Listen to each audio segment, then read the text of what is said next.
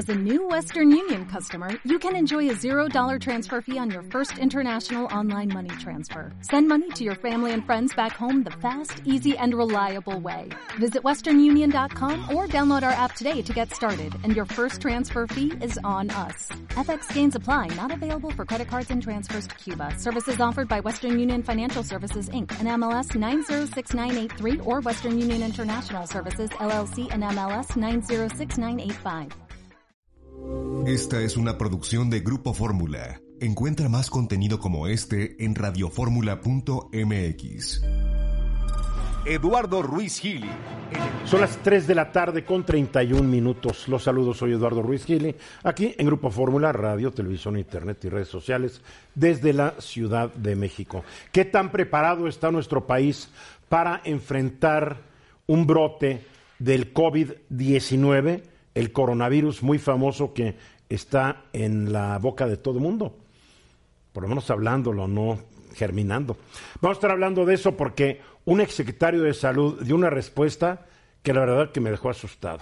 Para eso me acompañan ¿Por dónde empiezo? Por ti, Joaquín Ortiz de Chavarría. ¿Qué tal, Eduardo? Buenas tardes a todos. Guillermo Hernández Salgado. Muy buenas tardes, ¿cómo están? Juan Ascarga. ¿Qué tal, Eduardo? ¿Cómo estás? Bien, ¿tú? Bien, bien, a todos. ¿Cómo te sientes de regreso? Eh, bien y de buenas. Sí, qué bueno, qué bueno. A ver, eh, le preguntaron hace un par de días al, señor que fue secretario de Salud, rector de la UNAM, y hoy embajador de México ante Naciones Unidas con Ramón de la Fuente, si estaba México preparado para enfrentar un brote del coronavirus. ¿Qué produce este síndrome respiratorio agudo? Y dijo, espero que sí. Entonces cuando vi esa respuesta dije, gulp. Cuando viste el espero. sí, porque no dijo sí, no dijo no, dijo, espero que sí. O sea, o sea, no se da cuenta un funcionario de su nivel, que además fue secretario de salud, que debería pensar un poco más sus respuestas, ¿no? Sí, conoce el sistema. ¿no? Entonces, como me, me, quedé, me quedé yo pensando, a ver, esto no es una buena respuesta. ¿Cómo averiguo si México está o no está preparado? Porque el gobierno siempre te va a decir que sí, todo el mundo te va a decir que sí, todo es miel sobre hojuelas. Entonces yo me encontré el Índice de Seguridad Sanitaria Global 2019, que es un proyecto creado por la Iniciativa de Amenazas Nucleares, el Centro John Hopkins para la Seguridad de la Salud y la Unidad de Inteligencia de The Economist, la revista británica. Y este índice lo toman en cuenta la Organización Mundial de la Salud y muchos expertos para determinar qué tan, qué tan bien preparado está un país. El índice se define como la primera evaluación integral y comparativa de la seguridad sanitaria y las capacidades relacionadas en 195 países y califica la seguridad sanitaria de cada país y su capacidad para enfrentar los brotes de enfermedades infecciosas que pueden conducir a epidemias y pandemias internacionales. O sea, más claro ni el agua. La calificación para cada país va del 0 al 100. Mientras más alta la calificación, mejor preparado está un país para enfrentar estos brotes de enfermedades infecciosas. El índice 2019 concluye, y espántense, la seguridad sanitaria nacional es fundamentalmente débil en todo el mundo. Ningún país está completamente preparado para epidemias o pandemias y cada país tiene importantes lagunas que abordar. Colectivamente la preparación internacional es débil.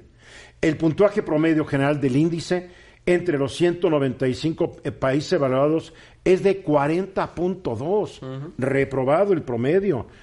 Entre los 60 países de altos ingresos, el puntaje promedio del índice es de 51.9, reprobados. Además, 116 países de ingresos altos y medianos no obtienen puntajes, puntajes superiores a 50. Es la realidad. México, ¿cómo le fue a México?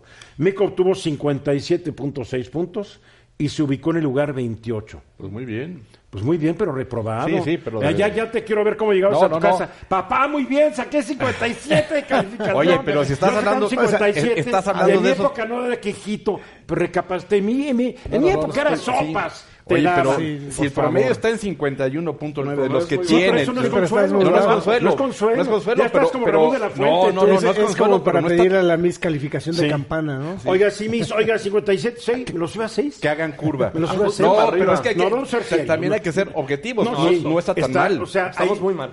hay, hay 167 países, 167 países peores. ese no es el consuelo. No, no, porque la calificación de por sí no es buena. En lo que a las seis categorías que mide este índice, estos son los lugares y puntos que recibió México. Lugar 49, 45, con 45 y medio puntos en su capacidad para prevenir la aparición o liberación de agentes patógenos.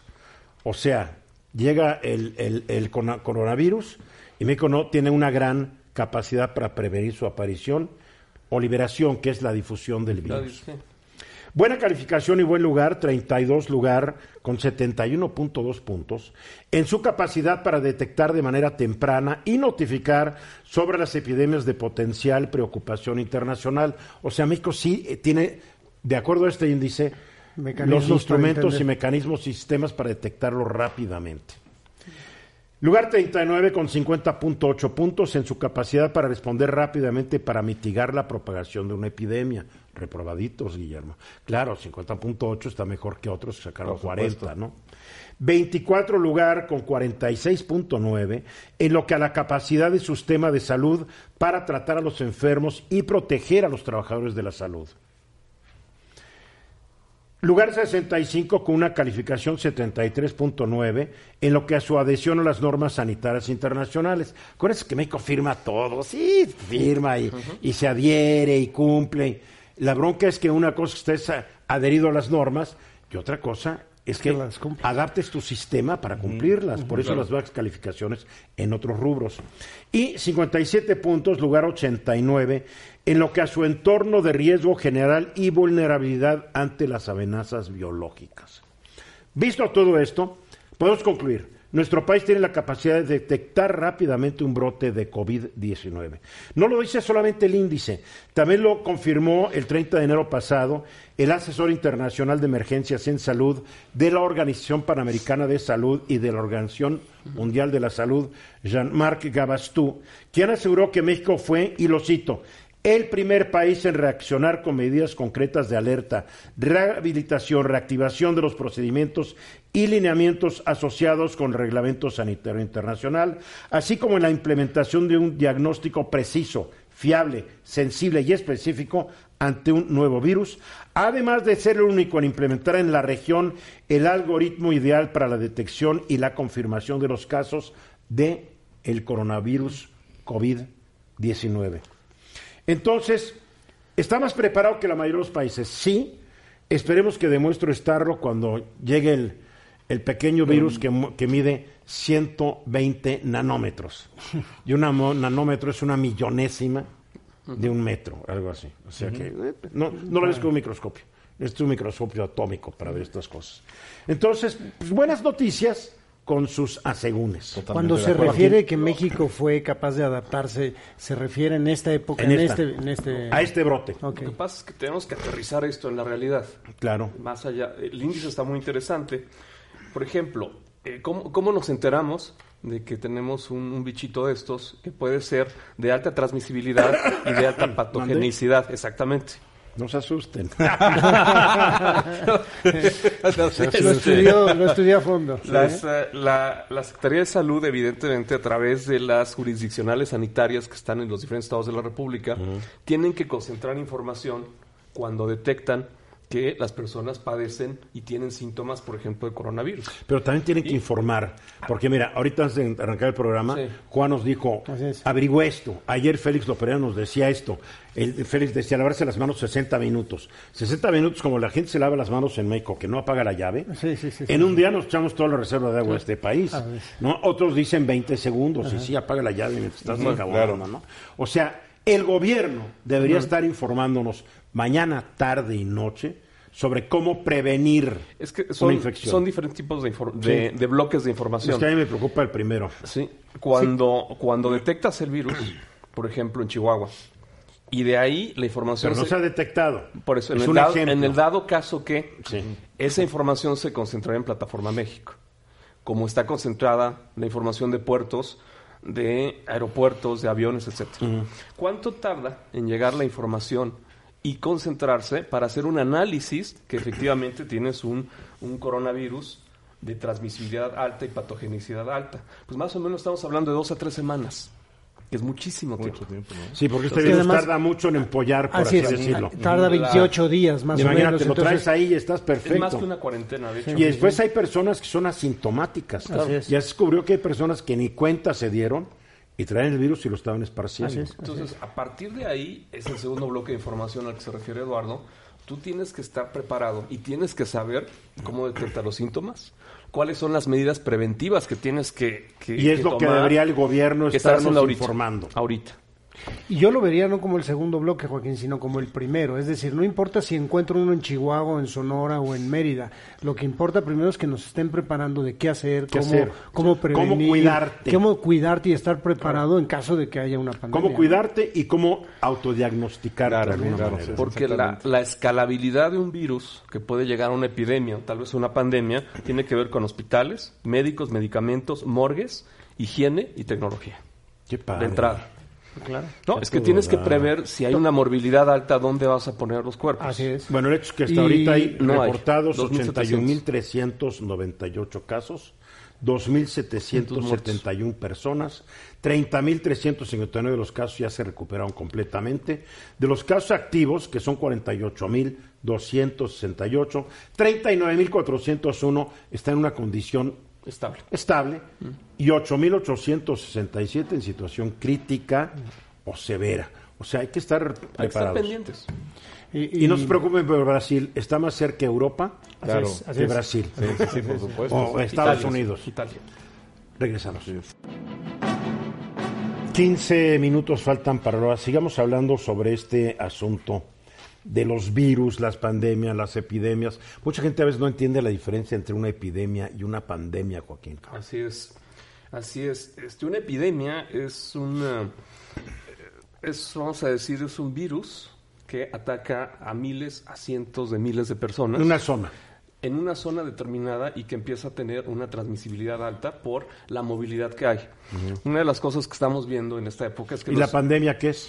La pandemia es una epidemia, pero en proporciones en una escala enorme, Global. Que global. ya, que ya no está limitado a un Y estás territorio. hablando está- eh, en el orden de los millones de seres humanos afectados y de una morbilidad muy alta. Es decir, las personas este, que pade- han padecido pandemias a lo largo de la historia, estás hablando de, de cifras impresionantes. Por ejemplo, la viruela. La viruela mató a 300 millones de seres humanos, este, por ahí del año 10.000 después de Cristo, y tenía no, una... ¿cómo que el 10.000? 10.000. Porque apenas estamos Ah, en perdón. 2020.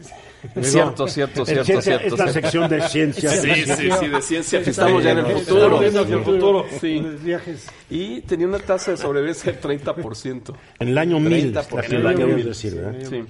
Después tenemos el sarampión, 200 millones.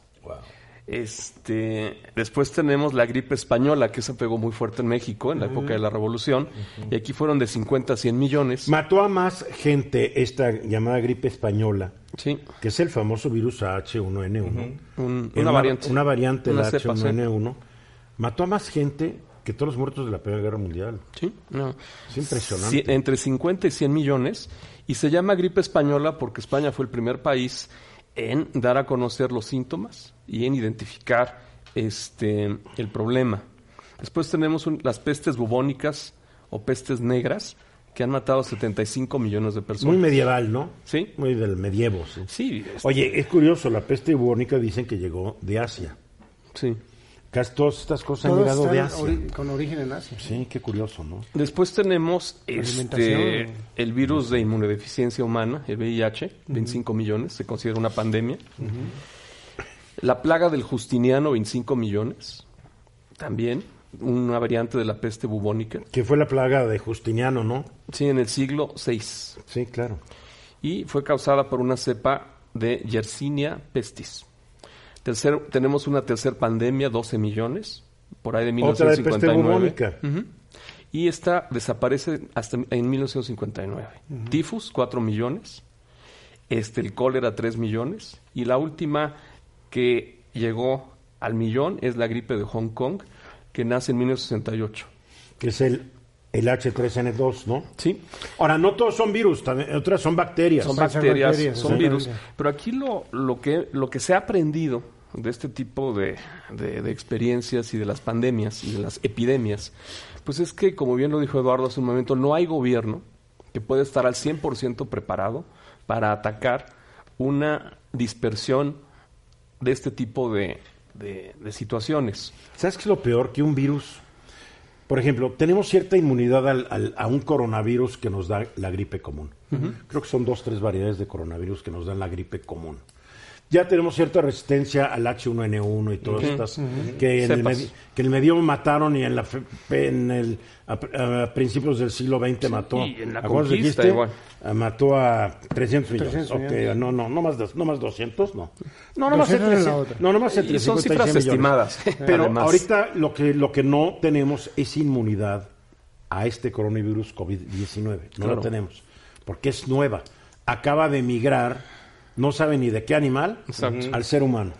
Así es. Desconocido realmente. Fíjate que y una cosa curiosa de los datos que nos compartes, Joaquín, es que a más población, menos muerte. Es decir, de- en el transcurso del tiempo hay más personas en, en la Tierra, en el mundo, y las y las pandemias que ha habido han pegado Proporcionalmente hablas, ¿no? Proporcionalmente están dando Porque hay más sanidad, Es, hay es a lo, es a lo que iba, ¿no? Hay Iba. un, un control mejor de los temas ve, sanitarios. ve cómo peleaban contra la peste bubónica, ¿no?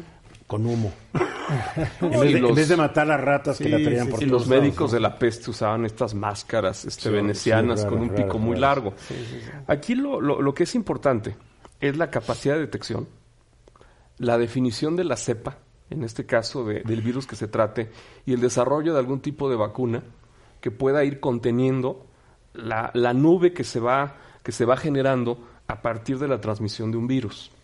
Y en ese sentido, los planes de contingencia, en términos país, incluyen que los hospitales, pues si no hay suficientes hospitales, pues tienes que recurrir a hoteles Claro.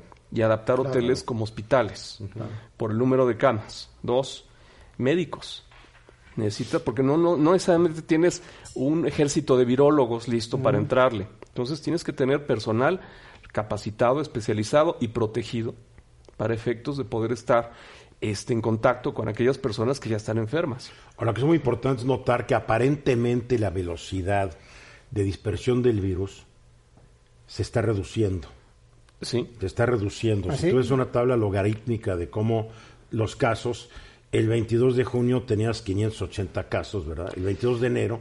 Y el 31 de enero, pues ya tenías, caray, aquí estoy viendo, ya tenías 11.950 casos en menos de, en, en nueve días. Lo, lo que es Entonces, teníamos 71 casos el 16 de febrero y ahora tenemos 80 mil. O sea, sigue aumentando, pero no a la velocidad o al ritmo que estaba al principio. Claro. Dice que puede ser una buena señal y un ejemplo de cómo están las autoridades en diferentes países conteniendo el virus.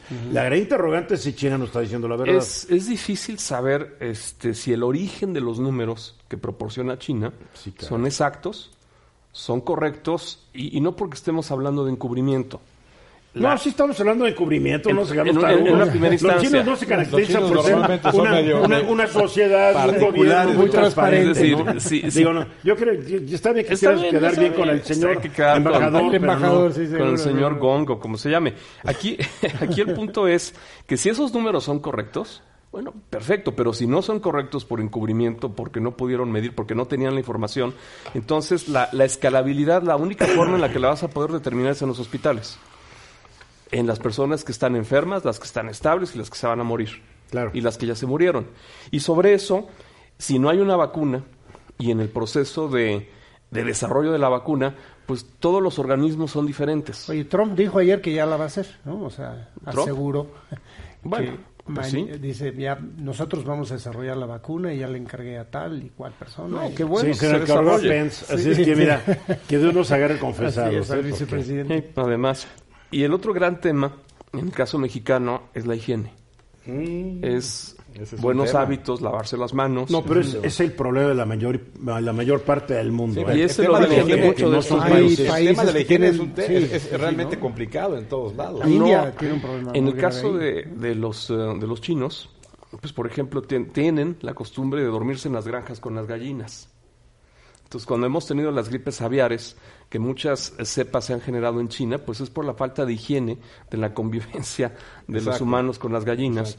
Y la, la, última gripe aviar que hubo en México fueron más de 20 gallinas ponedoras las que se murieron y las que fueron sacrificadas por un virus. Ahora, ¿cómo contienes un virus que viaja por, por el aire o que llega en avión o que llega por barco? Es muy difícil casi podríamos decir que imposible, porque tú no puedes tampoco calcular las trayectorias de en dónde, cuándo, a qué horas, por qué, y esa nube que se puede generar en Veracruz y una persona se va a Nayarit. Lo que ocurrió en, en, Italia, ¿no? Te genera un... Sí, es un ejemplo De un tipo que había estado en China. ¿Y de ahí? Y el tema es lo que decías hace, en el corte anterior, Eduardo, que hay gente que está portando el virus y no, asintomático, ah, no, lo no, lo muestra y parece que ser que ese periodo dura 28 días. En Al día de hoy la tasa de letalidad es del 3.4% que es baja, considerando otros virus o, Muy baja. O, bacterias, pero digo, uno no quiere estar dentro de ese no, no, cuatro, ¿no? y estás, estamos, bueno, claramente estamos con una epidemia.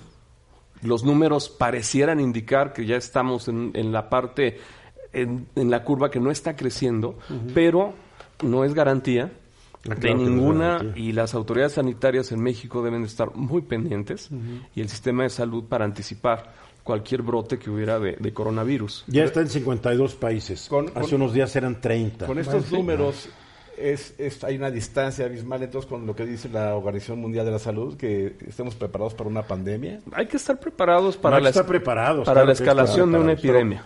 Como en Italia tiene 655 casos. El viernes pasado eran 3.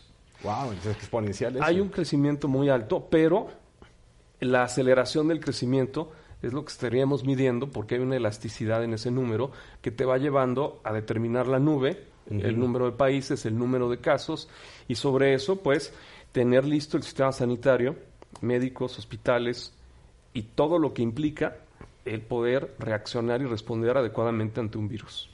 Ahora, y los, datos, y los datos de la situación mexicana en términos de, salud, de que se está teniendo todos los elementos de preparación para una situación complicada de los ¿se Yo creo que hay una capacidad de respuesta dentro de lo dentro de ese 50% que decía Eduardo, en donde el mundo está reprobado. para anticipar y para... México siempre ha tenido una capacidad de respuesta. Sanitaria, sí. Y no hay que olvidar que de los 52 países que ahorita ya están afectados, los muertos se dan en 10. Los dos 42 países, afortunadamente, todavía no tienen Oye, en el 2008-2009 México reaccionó muy rápido. Yo veo a la gente medio dormida. Hay que estar listos. No lo sé, no lo sé. Y hay que pasar a, esa siguiente etapa de medidas, todavía no. También en el 2008 tenías un gobernante que estaba buscando ser popular por cualquier razón, ¿no? También, también. También, también cuenta. Un Mensajes y regresamos. Aquí estamos de regreso. Eh, Juan, tienes tu empresa que hace encuestas de opinión pública. Así es, Z al cuadrado. Um, al cuadrado. ¿Qué es Z al cuadrado? Eh? Pues es la segunda generación de la empresa de la familia Azcárraga. Entonces la llamamos al cuadrado por eso. ¿no? Bueno. es la evolución del negocio. El negocio antes era solo comunicación y ahora investigación. Muy bien, perfecto. Y acabas de hacer una encuesta sobre las principales preocupaciones de los mexicanos. Lo que se conoce como la agenda pública, ¿verdad? Hay muchas cosas en la, en la opinión pública hoy en día, por ejemplo, este tema que hablábamos de salud sobre el coronavirus, pero también hay el tema de abastecimiento de medicinas o desabasto, también está el tema de seguridad, el tema de los, de los crímenes, de la inseguridad que hay en el país. Entonces me di a la tarea de traer el programa un poquito para darnos y entender dónde estábamos. Y no solamente hice la encuesta, sino que también busqué fuentes secundarias como INEGI y otros datos para poder entender cosas.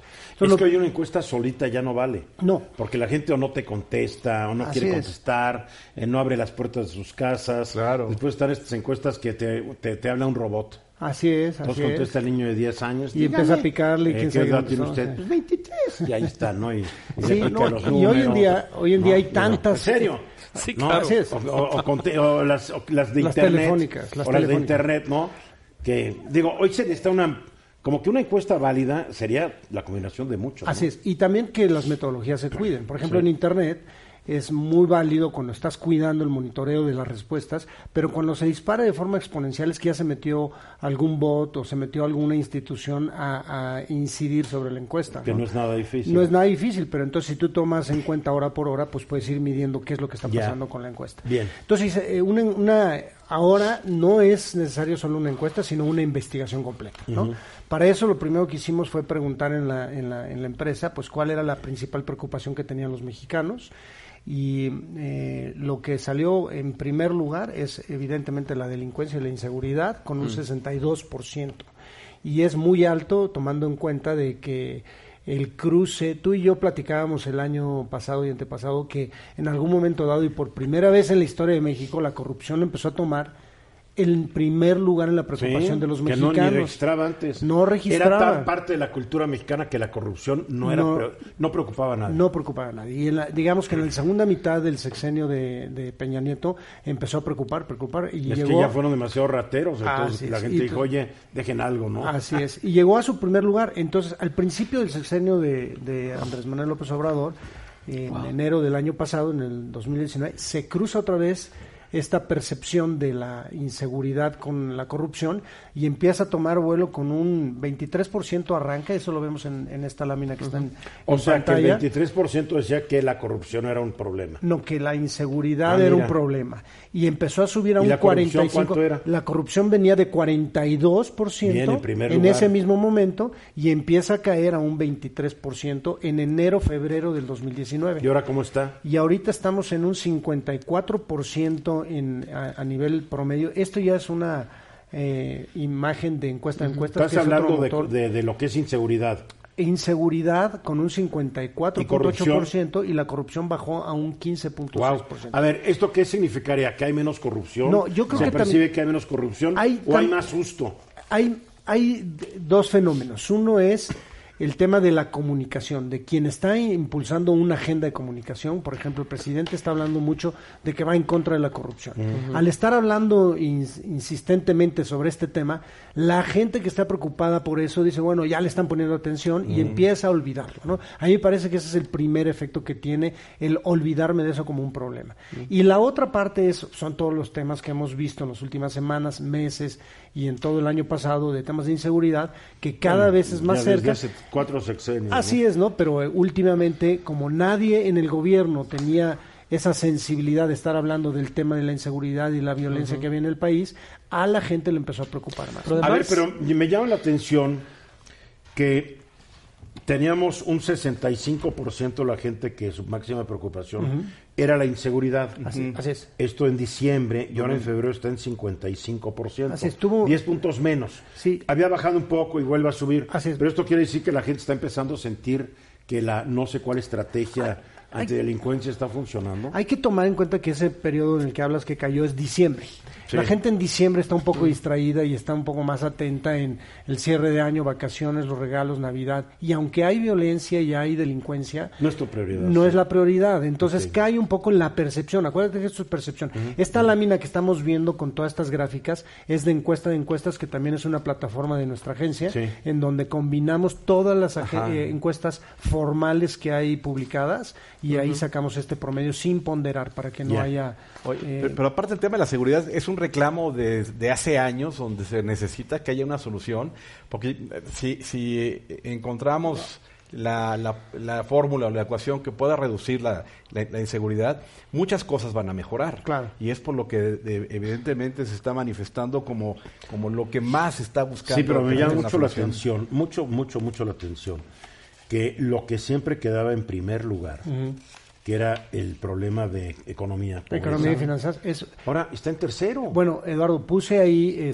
no, no es tercero, ¿eh? es cuarto o quinto, ah, porque no puse todas las problemáticas. O sea que el país va a todo dar, pese a que no creció el año pasado, pese que está en recesión, aunque aunque el vicegobernador del Banco de México, Johnson Heath, crea que no es recesión, lo, le tiene una definición, de, definición que, acaba de inventar. Mi, mi explicación a esto, Eduardo, es que no es prioridad, pero sí está afectando a la, a la gran pero mayoría no es, no es lo que más me preocupa. No es lo que más me preocupa. Lo que más me preocupa hoy es que no, no asalten a mi hija o no lo, que es, regresar a casa.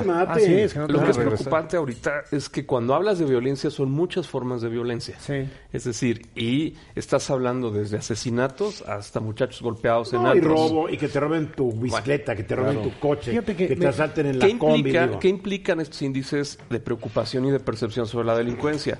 Que no hay espacios seguros, que no hay rutas seguras, que te pueden este, asaltar en la calle. pero digamos una cosa. Hay una si consecuencia hay grave. ciertos enclaves en el país donde hay seguridad. Sí. Así es como decir el país no creció, sino decreció punto uno. Hubo zonas del país que crecieron 6, 7, 4%. Entonces, sí, general para todo el país, la situación es terrible. Pero, ahora, hay que decirlo, hay mexicanos que viven en zonas donde no están preocupados. Si no estaríamos en el 100%. No, y hay ¿no? municipios identificados en, en Tamaulipas, en Guerrero. Hay zonas donde la violencia y la este, eh, delincuencia está muy focalizada y es muy alta Mira, por la actividad de sí, los propios grupos. Es curioso, fíjate, otro dato que saqué del Secretariado Ejecutivo Nacional de Seguridad es qué tipo de crímenes y de violencia hay alrededor de- del país. En realidad, casi todos los eh, diferentes tipos de crímenes han ido bajando un poco, pero hay otros que han estado subiendo. En, en específico, el tema de feminicidios ha subido. Y comparando ahí en la tabla que tenemos, comparando eneros contra eneros, eh, este enero contra el enero del año pasado, se mantuvo estable, pero ha venido creciendo desde 2015 a tasas... Bueno, este, son- son tres mujeres diarias, ¿no? Las que mueren bueno, en pues México. en el 2015 eran 73 casos en enero Es que y yo hoy no son sé, 70, perdón, yo no sé si han 33, y aumentado hoy- los casos. Ahora los casos sí se tipifican como feminicidios. Así es. Porque antes era, ay, la mataron. ya. Sí, sí, sí. Ahora es porque la mataron. Así Claro. es, así es. Y luego hay otro tema que me di un poco a la tarea de investigar de por qué, de dónde se originan mucha mm, de la violencia, ¿no? Y entonces eh, se origina en los conflictos también, ¿no? Hay violencia de gente que está enferma y nada más ataca por atacar, pero en general hay muchísimo conflicto en los, entre los mexicanos por varias razones. La que más eh, afecta a eso es el ruido entre vecinos. Cuando hay ruido hay mucho pleito. 30 13% de la población mexicana dijo haber tenido un conflicto con su vecino o alguna persona por ruido. 8% en el transporte público o privado, en las calles, ¿no? que se pelean. 12% por temas de basura, ¿no? que los vecinos tiran la basura en algún lado. Que ese, ese mi gusto debería ser bastante más alto que, el- Así que- que el del ruido, ¿no? demás, porque ¿no? pues Pues porque no. la basura que tengas ahí... entre que los hijos, muchas- 6.4. Acabamos de ver lo de Puebla, que aparentemente alguien declaró por ahí que hubo un pleito entre algunas de las personas que estuvieron en un carnaval. Ahí y de ahí se lo- originó lo que todo creo este que todavía no sabemos de- del caso de Puebla, porque se habla mucho de que esto se genera por un sombrero, Sí. Es el estado este toxicológico de las personas Sí. que estuvieron en ese No lugar. lo han informado, ¿verdad? No. Bien. Y yo creo que capaz que sí estaban Sí, intoxicados no, por no alguna importa sustancia. cómo viniera, no, no era causa para que los mataran y los No, no, por ahí. no, claro que Bueno, y- no, pero ¿Qué otras que causas de conflicto? Fíjate que eh, también el tema de mascotas es Ah, muchísimo, muy alto, que- 10%. De un vecino que tiene cinco perros. Y Vaya, es- y es no, cinco perros y donde le dije, oye, no los puedes calvar. Lo que sea en mi casa, hago lo que se me antoje. Sí, O sea, y entonces, ladran toda la gracias, vecino. noche y molestan. Saludos a tu mamá, vecino. sí, Saludos a tu mamá, vecino. Y a de, la- la de Bueno, todos los y- perritos también. y cosas muy- Es- no es culpa de los perros, la verdad. Y cosas es, muy- culpa, es culpa de los dueños que Sí. no controlan sus perros. Y hay cosas muy mexicanas como por ejemplo 8% declaró que por chismes y malos Y entendidos. eso se da mucho en, en- en- en- en edificios, vecindades, Así etcétera. es, en ¿no? comunidades más pequeñas Sí, y 6.8% por problemas con borrachos. ¿no? Pero fíjate qué interesante Sí, lo que estás planteando, porque te habla también de una escalación de violencia en la sociedad civil, Sí. de un cierto tipo de intolerancia, y yo saco un cuchillo, te pongo una pistola, te pongo un rifle, y después te pongo un bat. Es que- esa sí. escalación de la y- Y, violencia. luego cómo respondes también, ¿no? Así es. Sí, Porque- pero no tiene, pero no ¿no? tiene que ver con delincuentes de un cártel, no tiene que ver es. con Sí, secuestros. Mensajes, gracias Juan, mensajes. Dice, después de la hora, nos decías Juan cómo el origen de conflictos entre los mexicanos, muchos son el transporte público y privado. Así es, así ¿Qué es. te cierran, te bajas y qué te pasa, güey? Yo he visto señoras bajarse con cadenas, y Ah, con sí, palos, sí, sí, y buscar todo. bronca. Y Hasta dices, con chacos, Qué ¿no? brava, ¿no? Digo, Sí, sí, sí, sí, digo, sí, a mí me ha tocado. En fin, y bravos todos, ¿no? O sea, como que perdemos. Y, y esto es bien interesante porque Juan Calle hoy nos traes algo bien interesante, movilidad y el desarrollo urbano. Y todos estos líos viales es por la falta de movilidad. Claro. O sea, cuando recorres 10 kilómetros en una hora, pues no estás del mejor humor del mundo, ¿no? A fin de cuentas. ¿Cómo podemos mejorar el asunto? A ver, les platico. Primero, buenas tardes a todos. Buenas Muchas tardes. gracias por convidarme otra vez a este programa. Miren, en las primeras ocasiones hablamos de la urgente necesidad de crear un Instituto Nacional de Planeación y Prospectiva. ¿Por qué? Porque las ciudades están desparramando, están creciendo eh, en una forma amorfa Y las consecuencias las estamos pagando todos. Este tipo de conflictos de carácter social tienen que ver con algo que, permítanme mostrarles en la siguiente gráfica, que es algo verdaderamente espeluznante. En México, en la Ciudad de México, se llevan a cabo, bueno, no sé por qué se pasaron a la siguiente, pero Es la primera, ¿no? no es la segunda. La pero segunda, la segunda, por favor. Donde son los 22 millones de viajes Exacto, diarios. Exacto. ¿No? Mira, Bueno, lo interesante, déjenme mencionarlos. En la zona metropolitana se producen 22 millones de viajes persona a día a nivel metropolitano. 22 millones. 22 millones. Wow. 15 En toda el millones. área metropolitana. Sí. Ahora, qui- 15 millones se dan en la Ciudad de México. Wow. La velocidad promedio, para que nos dé gusto, y por eso tenemos conflictos de 10 a 15 kilómetros por hora. Y eso cuando... Cuando camina. Sí, cuando, se camina, mueve, camina, bueno. sí. Si no, sí, la velocidad es cero. Y entonces sí nos bajamos a agredir al de al lado. Así es. Dos o tres horas en el trayecto por viaje, ya para todo el mundo, ¿eh? Wow. Antes decía uno, para los que vienen de Catepec o de Tecama, que son Ya sea tres, cuatro horas. No, ahora que quieres ir de aquí a Polanco y en horas pico te avientas de dos a tres horas. ¿Esto qué genera? Miles de horas, hombre, perdidas, la productividad por los suelos. Tu vida... Nada más. Sobre cuatro ruedas. La Exactamente. vida. Sí, y la sí. otra mitad en la cama. Inseguridad, Bueno, claro, es, los es mejor la asaltos. segunda que la Dormir, primera. ¿no? Sí, sí, sí. Dormir. Sí. Dormir. Es mejor la segunda Orden, alternativa. orden.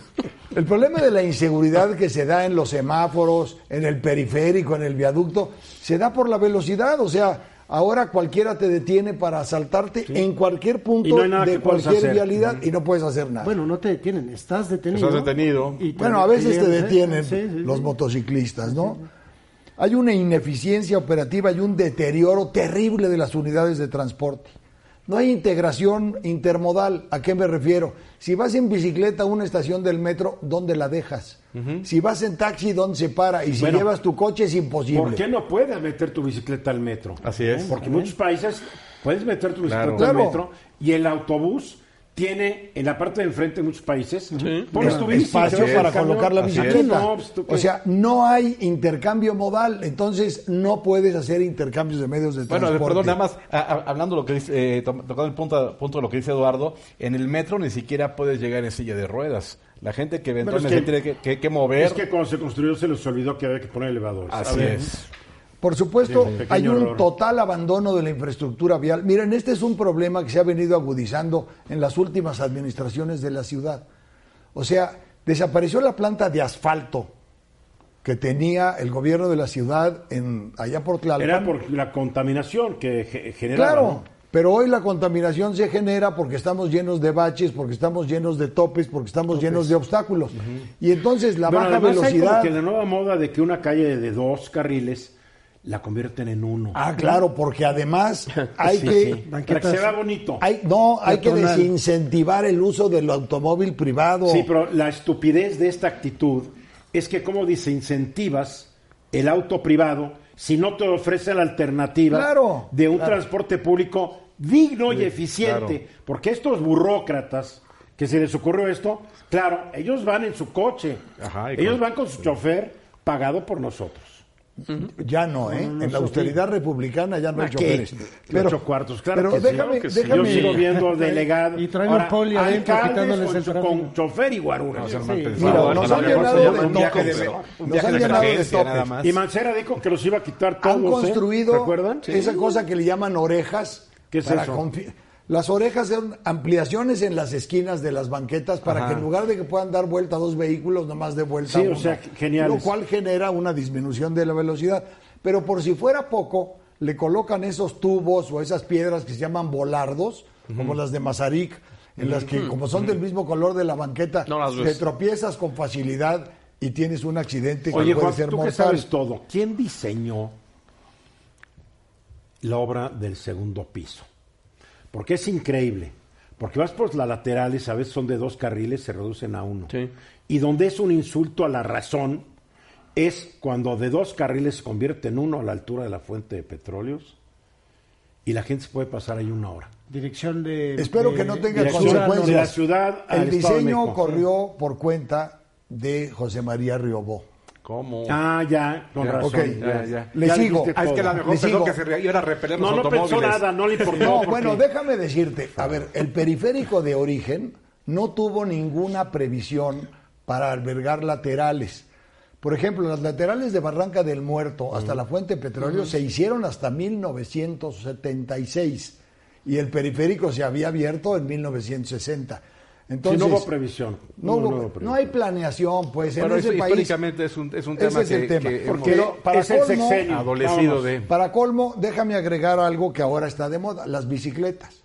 Entonces, en vialidades como patriotismo, por ejemplo, o en el Paseo de la Reforma, las bicicletas circulan quitándole un carril al transporte público y al privado. Entonces, cada vez hay menos espacio para la circulación de vehículos de combustión interna o de gasol de o eléctricos y a cambio privilegias las bicicletas que por cierto casi no se ven. A ver, una cosa, yo he estado en varios países, afortunadamente he podido viajar, y veo que los carriles de las bicicletas están sobre la banqueta, en otro color, Ajá. y tú como peatón sabes que ahí van las bicicletas. Así es. Y si no, pues despierta, ¿no? Pero hay un aquí, diseño. Aquí no solamente van en la calle, a veces las bicicletas comparten el carril con un cafre que maneja un Así es. microbús. Bueno, ese es el, no, es el felicidades. paseo En de la reforma. No, en es el que paseo no, de la reforma, tenemos un metrobús de dos pisos muy elegante Muy y, las, londinense. y las bicicletas acá. Es que para, Y para entre- quienes somos ciclistas, si el tenemos metrobús que... no tiene capacidad para absorber pendientes importantes.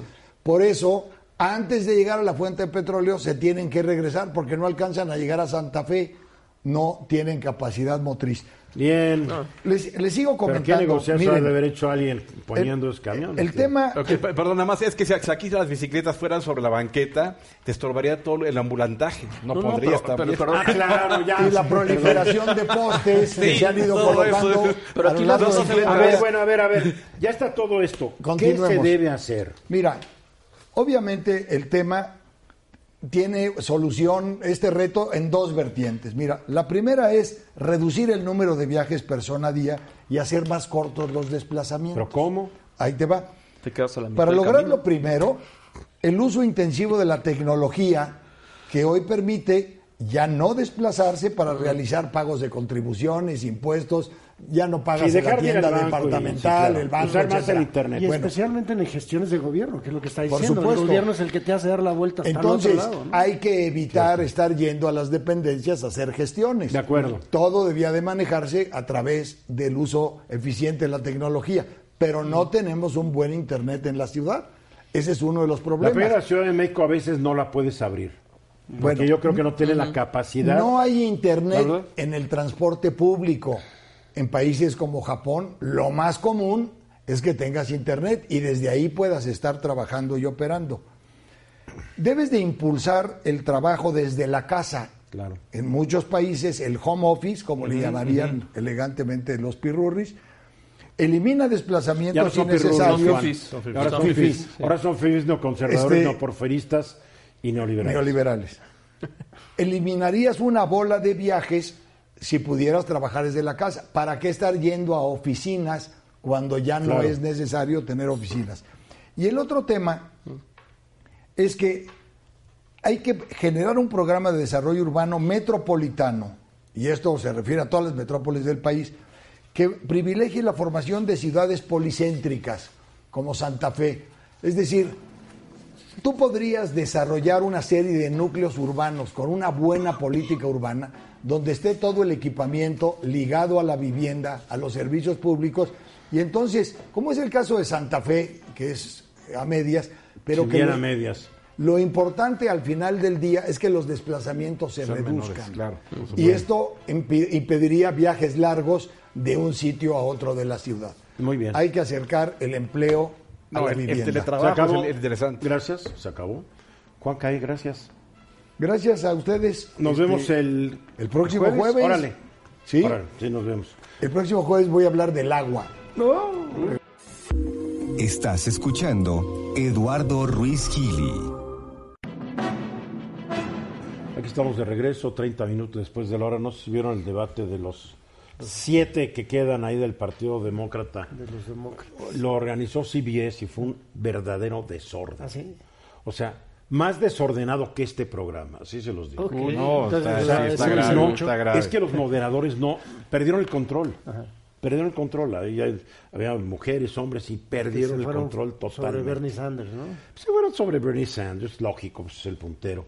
No, pero fue una un mal debate por el, por el desorden.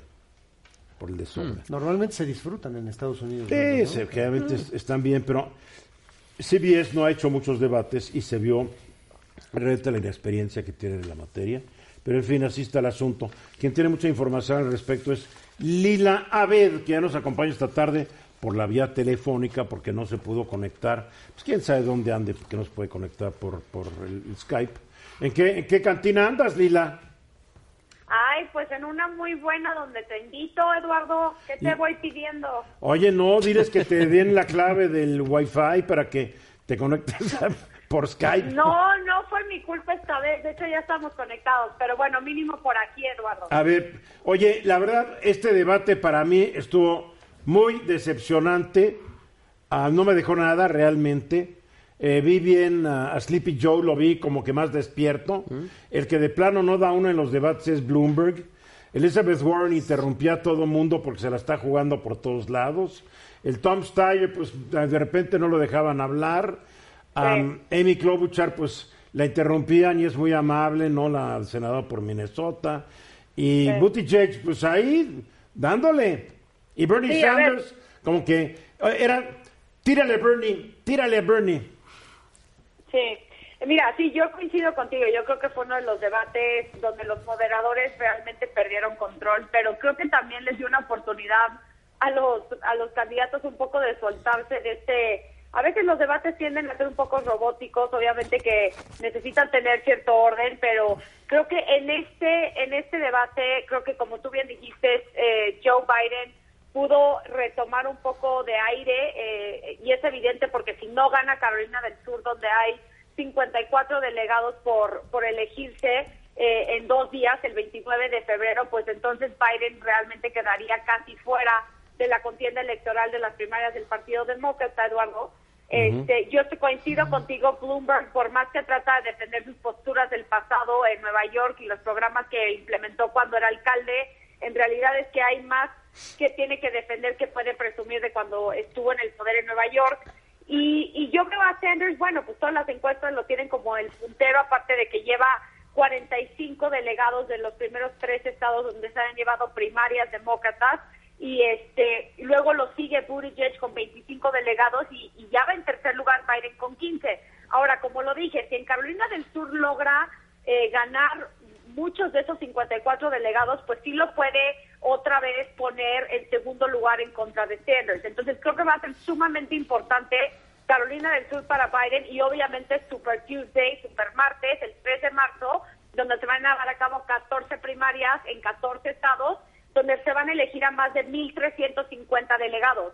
Porque si bien estas, estos tres estados que ya, tu- ya tuvieron sus primarias son importantes por el momentum político que representan, la verdad es que en términos numéricos de delegados no, no tienen tanto peso, Eduardo, tú lo sabes. Entonces, esto, estas primarias el 3 de, de marzo se va a elegir un tercio de todos los delegados que van a ir a la convención, porque hay que tomar todo esto en perspectiva. Son casi 4 mil delegados en su totalidad que van a la convención en Milwaukee a mediados de julio de este año. Ahorita, para ser candidato, cualquiera de los candidatos requiere 1.991 delegados para ser candidatos. Yo no creo que ninguno de los siete que están contendiendo van a poder lograr los 1.900 eh, delegados para llegar como ya candidato electo. Yo creo que, de- que va a ser una convención en Milwaukee abierta que no se ha dado desde 1952. O sea, estamos hablando de hace 68 años, Eduardo. Pues qué receta para el fracaso, qué receta para el fracaso el tre- eh, en noviembre, porque el partido va a quedar tan dividido que el candidato no va a tener todos los apoyos que requiera. ¿eh? No, y yo creo, Eduardo, aparte de eso, que si Sanders sí lo logra, que muchos ya están diciendo que lo va a lograr, yo creo que es la- el mejor escenario para Trump, porque Trump ha en gran parte basado su, su campaña electoral de que eh, Estados Unidos, y lo dijo en su mensaje del Estado de la Unión, dijo Estados Unidos nunca se va a convertir en un país hostilista, y quién mejor representa el socialismo de- demócrata que Bernie Sanders, ¿no? Y también por eso no nos debe de sorprender que pues Rusia y el gobierno ruso se está metiendo a apoyar la campaña de Sanders porque le da más probabilidades a la campaña de Trump de ganar en noviembre. Oye, Lilo, una pregunta. ¿Cómo estás, Joaquín Ortiz? Hola, este, ¿qué, qué, ¿Cuál fue la suma de errores que llevó a los demócratas a estar donde están? Porque Sí, realmente pues- este, van en picada y además una picada muy confusa. Sí, mira, yo creo que, es- o sea, si, si algo han demostrado es que están muy fragmentados al interior y, y el problema, a mi parecer, Joaquín, es que el extremismo de la ala liberal izquierdista del Partido Demócrata es la que ahorita está dominando el discurso, que es la de Sanders. Y si algo demostraron las elecciones intermedias del 2016, pero del 2018, para retomar la mayoría de los demócratas en la Cámara de Representantes, es que casi todos los distritos y los congresistas que lograron ganar escaños fueron porque tomaron posturas políticas más al centro y más moderadas. Entonces, si bien es cierto que Sanders tiene un apoyo dentro de la base electoral importante del Partido Demócrata, yo no creo que le alcance ese discurso eh, que aísla a muchos votantes del centro que son más moderados en una elección general. Entonces, yo creo que ahí va a ser un tema muy muy importante que le va a pegar mucho al Partido Demócrata. Entonces yo creo que aparte de que están divididos internamente, creo que el extremismo del, del Partido Demócrata es el que ha dominado el discurso hasta el día de hoy. Y creo que eso no les va a ayudar a enfrentar a Trump en noviembre. Es decir, se, se convirtieron en los mejores aliados de Trump. Exactamente, pero Trump lo mismo lo ha dicho, o sea, lo mejor que le puede pasar es que sea Sanders, porque él está diciendo que quiere seguro social universal para todos, que está bien, o sea, el discurso y como idea es muy buena, pero cuesta trillones de dólares implementarlo. Eh, su, su, lo que quiere implementar para abatir el cambio climático y también implica muchísimo dinero. Es decir, las grandes ideas que él quiere no van de acorde con lo que la mayoría de la gente quiere y aparte van a ser insostenibles en cuanto a lo que se tiene que gastar para obtener esos eh, esos programas y, y, y esos objetivos siendo ya presidente. O sea, yo creo que si Sanders llegaría a la Casa Blanca, de hecho, no lograría ser un presidente popular porque no va a poder pasar por el Congreso el presupuesto que requiere para implementar su programa de nación. Pues está muy, muy divertido este fenómeno político en Estados Unidos. Yo ahorita tengo el último promedio eh, de encuestas de Real Clear Politics, donde para Carolina del Norte el promedio le da 21% de los votos a Sanders, 19.7 a Biden y 18.7 a Bloomberg. O sea, podemos decir que están virtualmente empatados.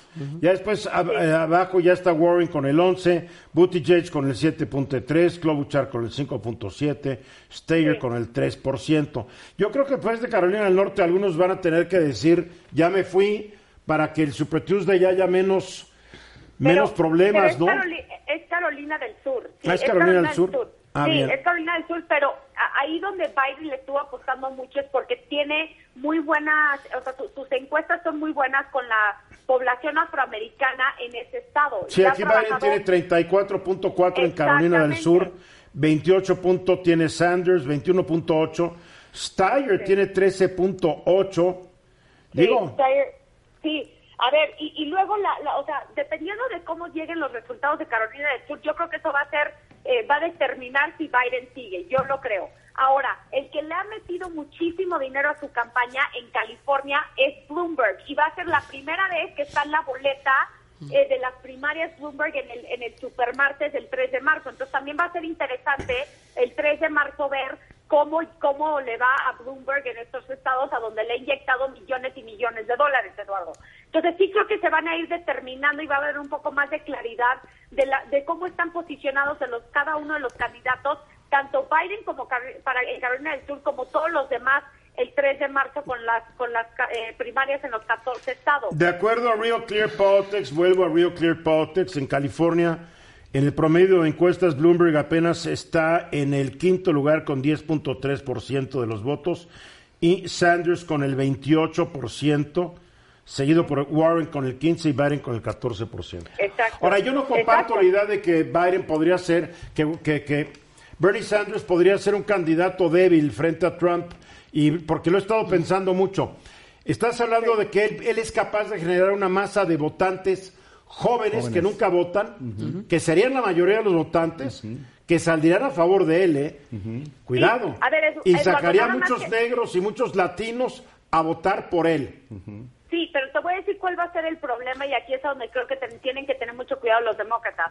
Aquí no nada más es ganar el voto popular, es ganar los estados claves para ganar los 270 votos. Claro, me queda claro, claro, claro, claro. Y no repetir el, pro- el, el, la- la- el resultado del 2016. Pero el No resultado de hacen una 2016 se debió a, a fallas terribles en la campaña. O sea, que, que Hillary Clinton no haya ido a Wisconsin, por ejemplo.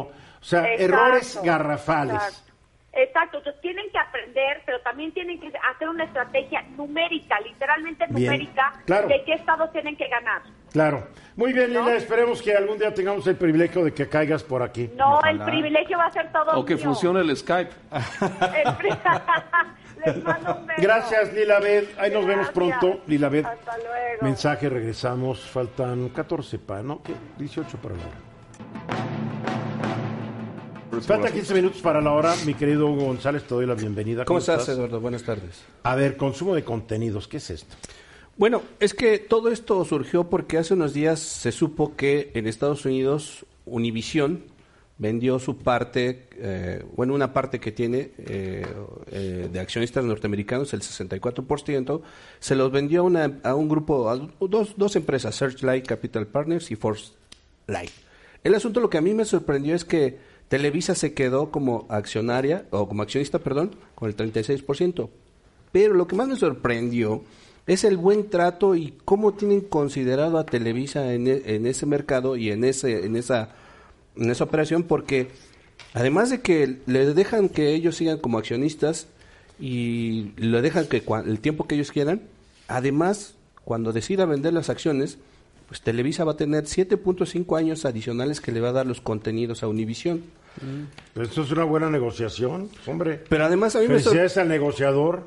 Y, y, bueno, el apapacho que le dieron a Televisa en Estados Unidos es, la verdad, y- y, eh, a mí sorprendente porque no se supone que los medios tradicionales estaban en decadencia, no se supone que los medios digitales ya iban a, a, pues, al alza, y la verdad, pues vemos que, pues que no, porque curiosamente estos datos, algunos de estos datos los encontré en muchas de las eh, encuestas y estadísticas que tiene el IFT, que la verdad son buenas. Pues resulta que eh, aunque haya muchos millennials y muchos centennials, están viendo cada vez más la televisión abierta. La televisión Sí, abierta está viendo. ¿No será parte de una crisis económica que está generalizando y dicen, ya no puedo estar pagando mi Netflix, ni mi Amazon, ni nada de esto? Pues regreso a la tele. La tele abierta. Fíjate que yo pensé eso, pero me sorprendió que eh, hay un estudio de oferta y demanda de OTTs o servicios de OTT, eh, de contenidos audiovisuales en México, con datos a octubre del pasado. Y la segunda, la primera razón por las cuales no ven contenidos de OTT como Netflix y etcétera, es porque no tienen tiempo. El 44% dice que no tiene tiempo. Bueno, el 40 y, el 40% no tiene tiempo. Pero el A ver, ¿cómo segundo no van a Pero, tener pero que tiempo? tiene tiempo para uno, tiene tiempo para otro. Perdóname, es absurdo. Es una, no, no, es una respuesta increíble. A ver, no tengo tiempo. Por favor. A ver, ¿cuánto? Una encuesta así. No tengo tiempo. No tendría sentido por lo que está diciendo Guillermo, porque si no tengo tiempo para un medio, pero sí tengo tiempo para Claro, otro medio. ¿no? pues sí. Eh, es- Pero también hay encuestas que dicen que la gente está viendo tele es. y sigue en Sí. otro medio Ah, sí, a través de eso su, sí, celular.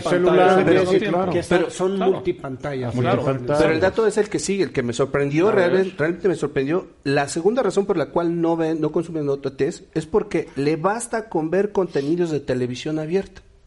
O sea, con eso tiene. A jóvenes hay ¿Tienen segmentación para por qué? edad. Sí, también hay segmentación ¿Para por edad, pero este es en general. Oye, hay segmentación por nivel socioeconómico. También, Porque sí. es muy importante. Ese dato no lo, no lo tengo, no- pero, Pero sí, yo, sí creo existe. que, sí. yo creo que hay una correlación por nivel socioeconómico Y por la edad. y el hábito de ver y la edad. ¿Y qué ven? eh?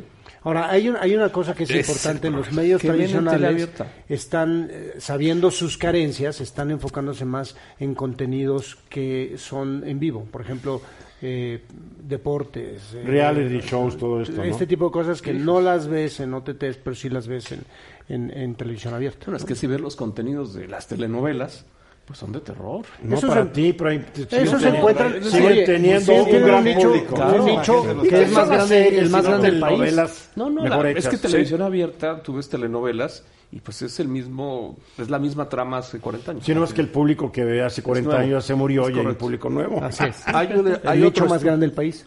Hay otro estudio del IFT que es como un, no un estudio, sino es como un sondeo entre un grupo reducido de millennials, solo de millennials, y una gran parte, una parte importante confiesa que tiene gustos culposos por contenidos de televisión abierta de antaño. Llámese series, caricaturas, telenovelas, Claro. Que le gustan a los millennials. Bueno, y además, ojo, estamos, confundiendo algo. Hoy la televisión abierta no solamente son los cinco canales aquí en la Ciudad de México, Sí, claro. porque ahora la televisión abierta te ofrece, como todo es digital, te ofrece a través de la televisión abierta cuántos canales. Porque tienes eh, el canal 2.1, 2.2, 2.3, 2.4 y te están dando diferentes programaciones. Transmisión a una hora de O sea, retraso, dos horas de sí, retraso. También hay que pensar que la televisión abierta ya no es la que nosotros Se conocimos. está adaptando. Es digital con una gran cantidad de canales también. Sí, sí, sí. Tal vez por eso, yo sí creo que hay un factor económico. Puede ser.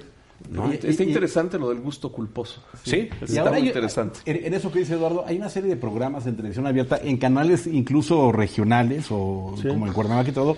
La verdad es que bastante interesantes, ¿eh? Y, en canales donde yo nunca me imaginé ver eh, buenos programas como en el 11, me ha sorprendido de que tiene de, de pronto cosas cosas atractivas. Se están adaptando, están están viendo una crisis sí. y han pasado por esa crisis y están buscando nuevas formas y nuevos caminos para seguir capturando audiencia. Conclusión, Hugo. Pues los, eh, los contenidos de televisión abierta, alejando a lo que cree mucha gente, no están muertos y están reviviendo con fuerza. Los nuevos contenidos. No, los viejos. Yo me quedo con O sea, Zona de Lobos. Se llama telenostalgia. Telenostalgia, efectivamente. Un, un efecto, perdón, rápido, un efecto curioso es RBD, la telenovela que hace como 15, 20 años se transmitió Regresa. y ya está regresando a la televisión abierta. Espérate, O es falta de, o falta de ¿eh? creatividad. Quinceañera. O no A será ver, ¿qué nos falta traes tú, creatividad. mi querido Guillermo? Bueno, pues actualmente los, eh, la industria de los audífonos está muy, muy de moda y, y la verdad es que están muy interesantes. Hay, hay dos tipos de, de audífonos que son los que más se, se venden. Los audífonos que son los alámbricos, que son los que normalmente vienen con cada teléfono que uno adquiere. Y los Sí, que los audífonos... teléfonos ya están quitando la conexión. La conexión. Y los teléfonos y los audífonos inalámbricos ¿no? entonces bueno hay hay audífonos que son de, de chícharo como los que se conectan únicamente se ponen en, en- en- en el oído sí. están los que son como de lazo de este tipo y están los tradicionales y hay unos que son como los que usaba Jacobo Zabludowski así los, los grandes no No, pero hay unos que ya Que son esos han regresado Ah, bueno, por de- moda y por fidelidad del sonido. No, por fidelidad sí. y porque te permiten a veces suprimir en un avión suprimes Sonido. todo lo y es, te- y es- y es a Son donde voy, y es neuroporros. exactamente a donde voy. ¿Cuáles son los que convienen? ¿O ¿Cuál, ¿Cuál comprar o por cuál me puedo decantar? Bueno, lo interesante es para qué los quieres. ¿sí? Pero los audífonos tienen una, una función muy particular. Entonces, si estás en un tema donde realmente necesitas la fidelidad, eh, eh, necesitas que, que te obstruya todo el, el- el ruido exterior, quizás los grandes son los más adecuados. Los que cubren la Los oreja. que cubren la oreja. Ejemplo, los que están de DJs que necesitan estar Ajá. viendo parte del otro disco que va entrando para atrás, o en, o en un noticiero o alguna cosa así. los, los que cubren la oreja son No, no sé interesantes. para qué necesitas uno de esos. Pero, Eso era pura pantalla de Jacobo, para demostrar que estaba muy tecnificado. Así es. La Pero verdad. Pero creo una imagen, ¿no? Pero los no audífonos, los audífonos act- actuales, los que son esos pequeños, te dan tanta fidelidad y te dan tantos beneficios como estos grandes. Número uno, sí te pueden eliminar el sonido y hay unos especiales que están hechos para que te eliminen el sonido exterior, todo el ruido y sea más, más fiel como estás tú eh, eh, escuchando.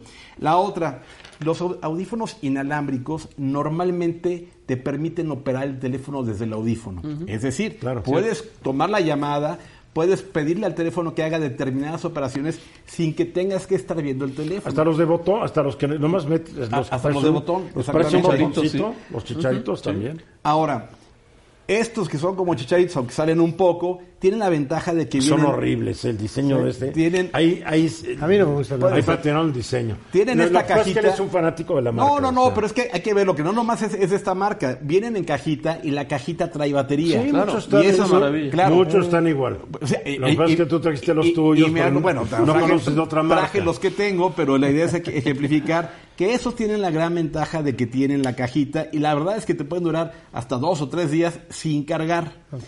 La ventaja de estos que son de lazo, que a mí se me hacen súper cómodos, es que es muy difícil que se te pierdan. Sí. pero lamentablemente los tienes que estar cargando por lo menos cada seis u ocho horas. Estos que son de que, que en cualquier presentación tienen la ventaja de que de alguna manera te van cubriendo el ruido exterior, hay unos más que otros, hay unos que incluso desde el teléfono puedes pedir que te bloqueen todo el exterior, etcétera. Ahora, bueno, pues de- de- depende. Y para lo obviamente que lo los precios varían y son unos rangos impresionantes. Los precios varían, de esos que te que- valen desde 500 pesos hasta esos que te van llegando a, a- a- a los Y también están los que 4,000. son para hacer ejercicio. Claro, Que esos son a prueba de agua y de sudor Pues y mira, cosas por el agua, estilo. sudor, pero sobre todo movilidad. Se, es, se- que se- son- se agarran bien al oído. que te los pones por acá, son el pabellón. Ajá, tienen ¿no? que- para la de la oreja, los de la oreja. Exacto, Exactamente. Que los, los de cable para andar en bicicleta son ¿no? la muerte. Son la muerte. Aunque también sí, traes- colgado. Bueno, además Ajá. traer unos audífonos cuando vas en bicicleta en la ciudad Es peligroso. medio Es peligroso. suicida. ¿eh? Uno, porque no uno. vas a oír el claxon del que te va a atropellar. Ah, no, yo digo los domingos. Precisamente, Todavía no hay tráfico los También. domingos. precisamente por eso bicicletas. También atropellan en domingo. También, Ah, también, también. el domingo a todas horas. Sí, a ver, audífonos. algunos audífonos inalámbricos ya se están diseñados precisamente para que no pierdas la capacidad auditiva externa, más Claro. bien que sigas manteniendo la capacidad auditiva externa. Porque manejar cualquier Sí, vehículo con audífonos Es terrible. es una estupidez. Por eso hay Yo que veo usar- gente que va en su coche con sus Con audífonos. audífonos puestos. Por eso hay y no oyen cuando les van a llegar. Hay que usar osteófonos. No, es en serio, osteófonos. que son del hueso. ¿no? Sí, que transmiten Ajá. el sonido a través del Sí. hueso pero y no, te dejan. ajá, pero sí, a, a través del parietal. Sí. Pero no, no han pegado. No, No han pegado. Pero una funcionan Y son- funcionan muy bien. los lanzaron hace ocho años. Sí, y porque no por vibración te lo van, te lo Sí, van transmitiendo. que Se, oyen muy bien, se oyen muy bien. que es para adentro. Muy bien, Al final de cuentas, Guillermo. Es depende de lo que necesites, es el audífono que te conviene. Y sin embargo, y, y, por supuesto, los inalámbricos son los que te permiten tener un mejor control del teléfono desde los audífonos y te da una gran versatilidad. Muy bien. ¿Sale? Gracias, buen- buenos tips, ¿verdad? Gracias. Gracias, Guillermo. Joaquín, gracias. Hugo, Gracias, gracias. Juan, luego. gracias. Mañana Gracias a ti, Eduardo. 3.30, aquí estamos de regreso. Esta fue una producción de Grupo Fórmula. Encuentra más contenido como este en radioformula.mx.